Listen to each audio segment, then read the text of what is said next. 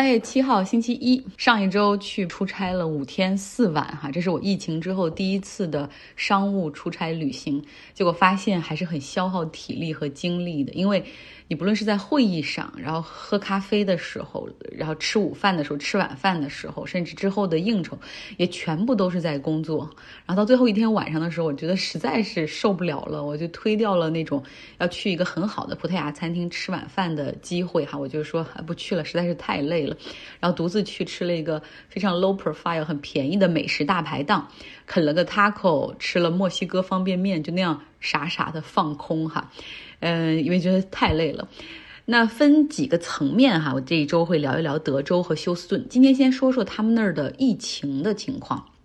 其实有一幕我觉得特别有意思，都甚至很像周六夜现场的一个画面，就是很搞笑。在酒店的大堂里面，然后我在那儿等着。旁边有几个女士就问前台说：“你这有没有口罩？”然后他们说：“不好意思，我们这儿没有。”旁边有一个正里正好办这个 check in 的 cowboy，就是那种牛仔哈，然后他就笑着说：“你们不要担心口罩，因为也没有疫情。”然后我当时都快笑出声了哈。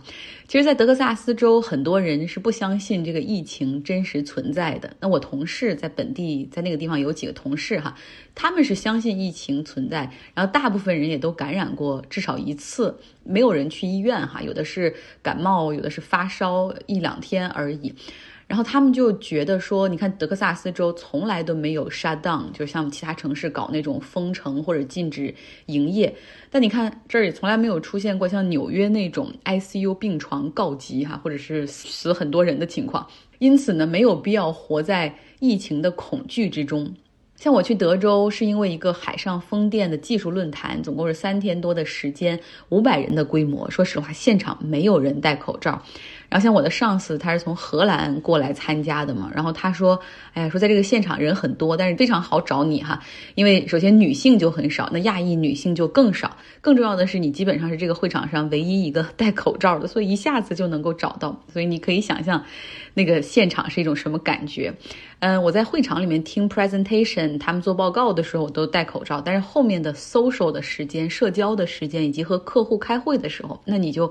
很难戴口罩哈，所以我后面也就放弃了。毕竟处在同一个空间里面，你要握手哈，然后你希望能够看到彼此的笑容，然后这样才能够进一步的去去加强这个关系。回到加州之后，我第一时间做了检测啊，万幸哈，没有被传染上。倒不是因为有多么的侥幸，而是我觉得可能我打了那三针疫苗还是很管用的。然后另外我可能戴口罩，再加上我会不停的用那个 hand sanitizer，然后也会有有帮助。仅我在休斯顿的那一周里面哈，这个休斯顿的 downtown 市中心就有很多事情同时在发生。除了我们的那个大会之外，还有一个。五千人的沃尔玛经销商大会在 George Bush 会展中心里面举行。休斯顿火箭队有三场 NBA 的球赛在他们丰田中心举行。然后大学生棒球联赛，德州的一个叫 I。LSU 老虎队他们的比赛是周末哈三天的活动，有各种各样跟孩子们的互动啊，然后什么筹款表演赛等等，很多德州人是从其他城市赶过来参加这样的活动。然后另外还有一年一度为期三周的 Rodeo 牛仔竞技赛也在这个附近举行。这个牛仔竞技赛基本上就是那种牛仔们在那个疯狂跳动的牛身上，看他谁能停留的时间最长。呃，然后后面会有这个乡村音乐巨星的压轴演唱会，场地外还搭建起了那种给孩子们玩的嘉年华，有过山车、激流勇进、美食街等等，大概七到八万人的规模，在这些地方完全感受不到任何 COVID-19 疫情的阴影。他们说，德州人大概在一年半之前根本就不再把 COVID-19 当成一件事儿了。事到如今，病例其实也是比较低，也比较稳定的。呃，所以我当时就在想，假如说如果真的存在 herd immunity 的话，群体免疫的话，那么看来德州看来是真的实现了。德州人说：“哈，这个乌克兰的危机已经取代了 COVID-19 这个疫情的危机，成为了媒体报道的头版头条。他们都说，哈，认为现在可以正式宣告这个全球大流行的结束。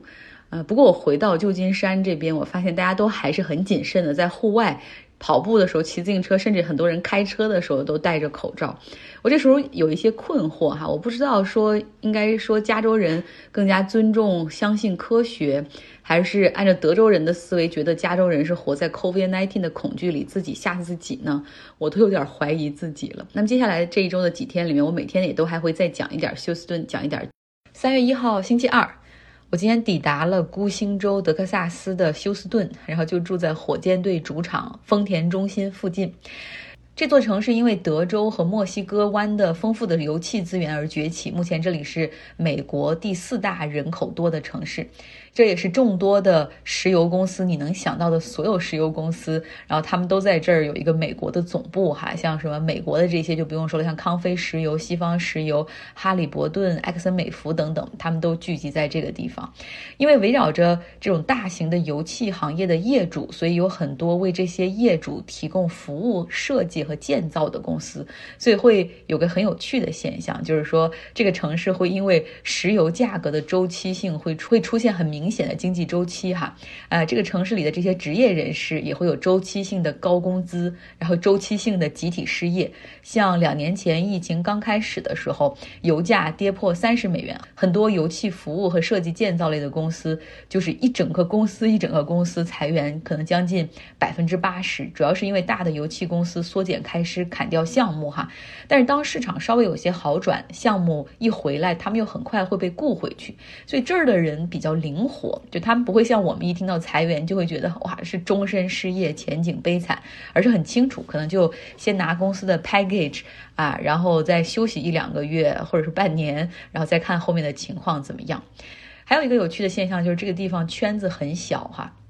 我们知道有个六度空间理论，但是休斯敦海工领域大概就是两度空间啊，两个人聊一聊就会有一个共同认识的朋友。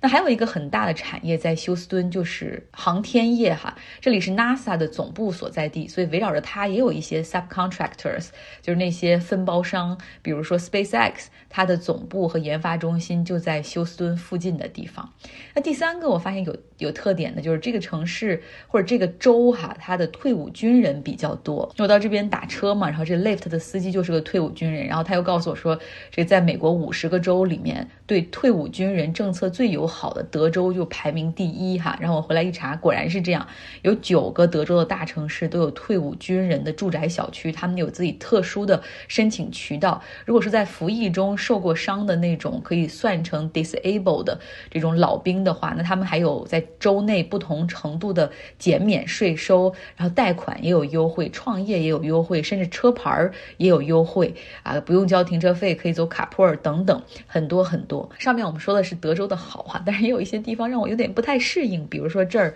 在室内基本上就没有人戴口罩了。然后第二点呢，就是可以轻松的看到有人公开持枪，比如说腰间别着手枪去逛超市买东西哈，让我看到以后会觉得啊辣眼睛。